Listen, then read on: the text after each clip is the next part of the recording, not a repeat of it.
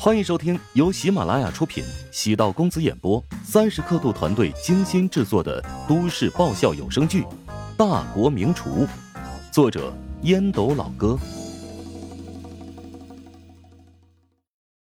第五百三十六集。乔治获得了世鹏交流会的胜利，媒体铺天盖地进行宣传，这是展示华夏美食文化的关键时刻。前期的宣传到位。大会吸引了无数人的注意力，现在得出结果，余波不断发酵。媒体的嗅觉灵敏，只要报道出此事，就一定会有人点击阅读。因此，只要报道世鹏交流会加上乔治作为关键词，很容易就制造了十万加的公众文。刘劲松发表的一篇新闻《终于狗到最后的世界厨神》，引起了大家的广泛兴趣。从一个很独特的角度挖出了乔治半年之前在怀香酒楼当实习厨工，利用药膳疗方，帮助美食评论家徐鹤祥解决了癫痫的病症。怀香集团内部赛、华夏厨王争霸赛，再到世界烹饪交流大会，乔治每次都是先处于劣势，在不被看好的情况下逆袭对手，让人措手不及。乔治的成功。不仅靠着厨艺精湛，而且还因为他选择了很华夏的竞争策略。刘劲松专门采访了美食评论家徐鹤祥，徐鹤祥很惋惜，因为家中有事，未能在现场亲眼目睹乔治夺冠。乔治无论是从做人还是烹饪，都展现出了一种华夏的中庸之道，不偏之谓中，不义之谓庸。现在的人呢？喜欢熬夜，那就违反了中庸之道，日久必会生病，熬坏身体。对森林乱砍乱伐，就会破坏自然环境，导致沙尘暴、泥石流，也是违反中庸之道。我们现在人啊，欲望无穷大，有了这个还想要那个，吃着碗里的还要看着锅里的，永远没有知足的时候，也因此。给自己的生活徒增了很多痛苦和烦恼，而乔治给人的美食没有过之不及，一切都是恰到好处，就宛如太极图一样，能给人一种平衡的感觉，温润如玉。这是我对乔治以及其厨道的评价。徐鹤祥用中庸之道对狗偷换概念，算是帮乔治挽尊了。在文末。刘劲松用很强的比例，对乔治的狗进行了解释。狗之道也好，中庸之道也罢，乔治虽然很年轻，但他是一个觉悟的、有智慧的人，处理问题遵循规律的人。我们从他身上不仅能学习到厨艺，还能学到处理问题的人生哲学。法国评委布朗坐在笔记本电脑前，已经持续了两个多小时。他正在研究乔治在比赛中的视频。除了评委之外，他还有其他身份，身兼一家国际巨鳄的猎头，负责要从本次选手当中挑选出有潜力的厨师。布朗一度连自己的身份都忘记，沉浸在乔治烹饪时的每个动作当中。华夏厨师的刀工精湛，但乔治的刀工到了另外一个境界。如果自己在现场，肯定会用尺子测量他切下食材的大小。顶级的中餐厨师可以利用刀法配合食材的构造，对味道进行改造。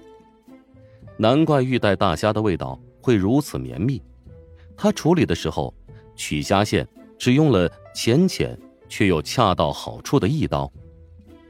虽然距离品尝美食已经过去了两个小时，嘴中似乎还残留了那难以言喻的滋味。布朗私下里跟几名评委沟通，品尝菜肴完全随机，能品尝到什么菜完全是运气。但所有人只要品尝到乔治烹饪的菜肴，都有一种意犹未尽的感叹。都说众口难调，乔治的厉害之处在于，他制作的食物突破了人与人不同口味偏好的限制。每个人都会接纳他的作品，品尝后。都会有一种淡淡的熟悉感和亲切感。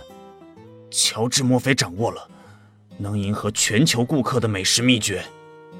这是一种很可怕的能力，对于跨国餐饮企业，无异于是金手指。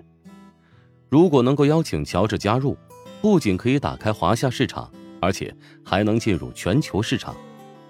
自己得出的结论匪夷所思，但布朗坚信乔治是一个优秀的厨师，他的厨道不仅有艺术性，而且还有不可预估的商业价值。法国品音集团，董事长，我们刚与布朗先生了解过，他认为。我们可以用一千八百万欧元的年薪邀请乔治加入我们公司。嗯，一千八百万，之前他给过我们价格，被世烹协授予世界厨神称号的厨师，只需要三百万欧元呢。他认为乔治的价值远不止于此，他太年轻了，以后啊潜力无穷。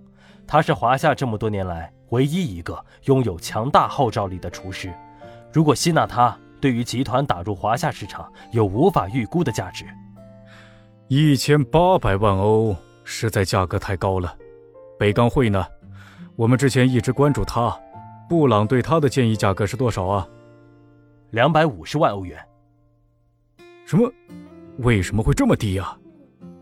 任何比赛，大家只会记得第一名，而且北钢会背后的市场和乔治是没有办法相提并论的。行。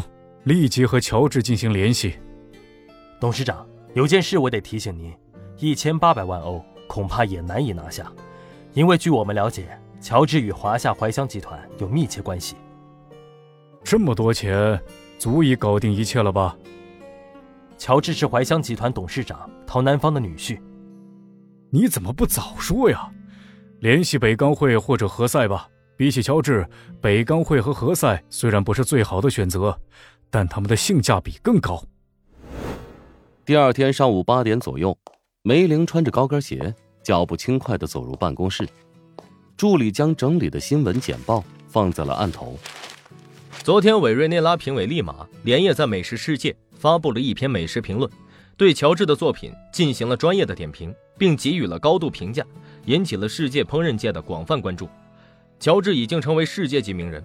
刚有数家世界餐饮顶级大鳄给我们打电话，希望我们能够帮忙当猎头，将乔治挖到他们的公司，愿意给予高额的猎头费用。乔治的身价现在已经进入世界烹饪协会龙榜第九位，虎榜第二位，高达一点八亿华夏币。龙榜是全球各个级别厨师的榜单，虎榜是全球青年厨师的分榜单。助理小黄语速轻快的汇报。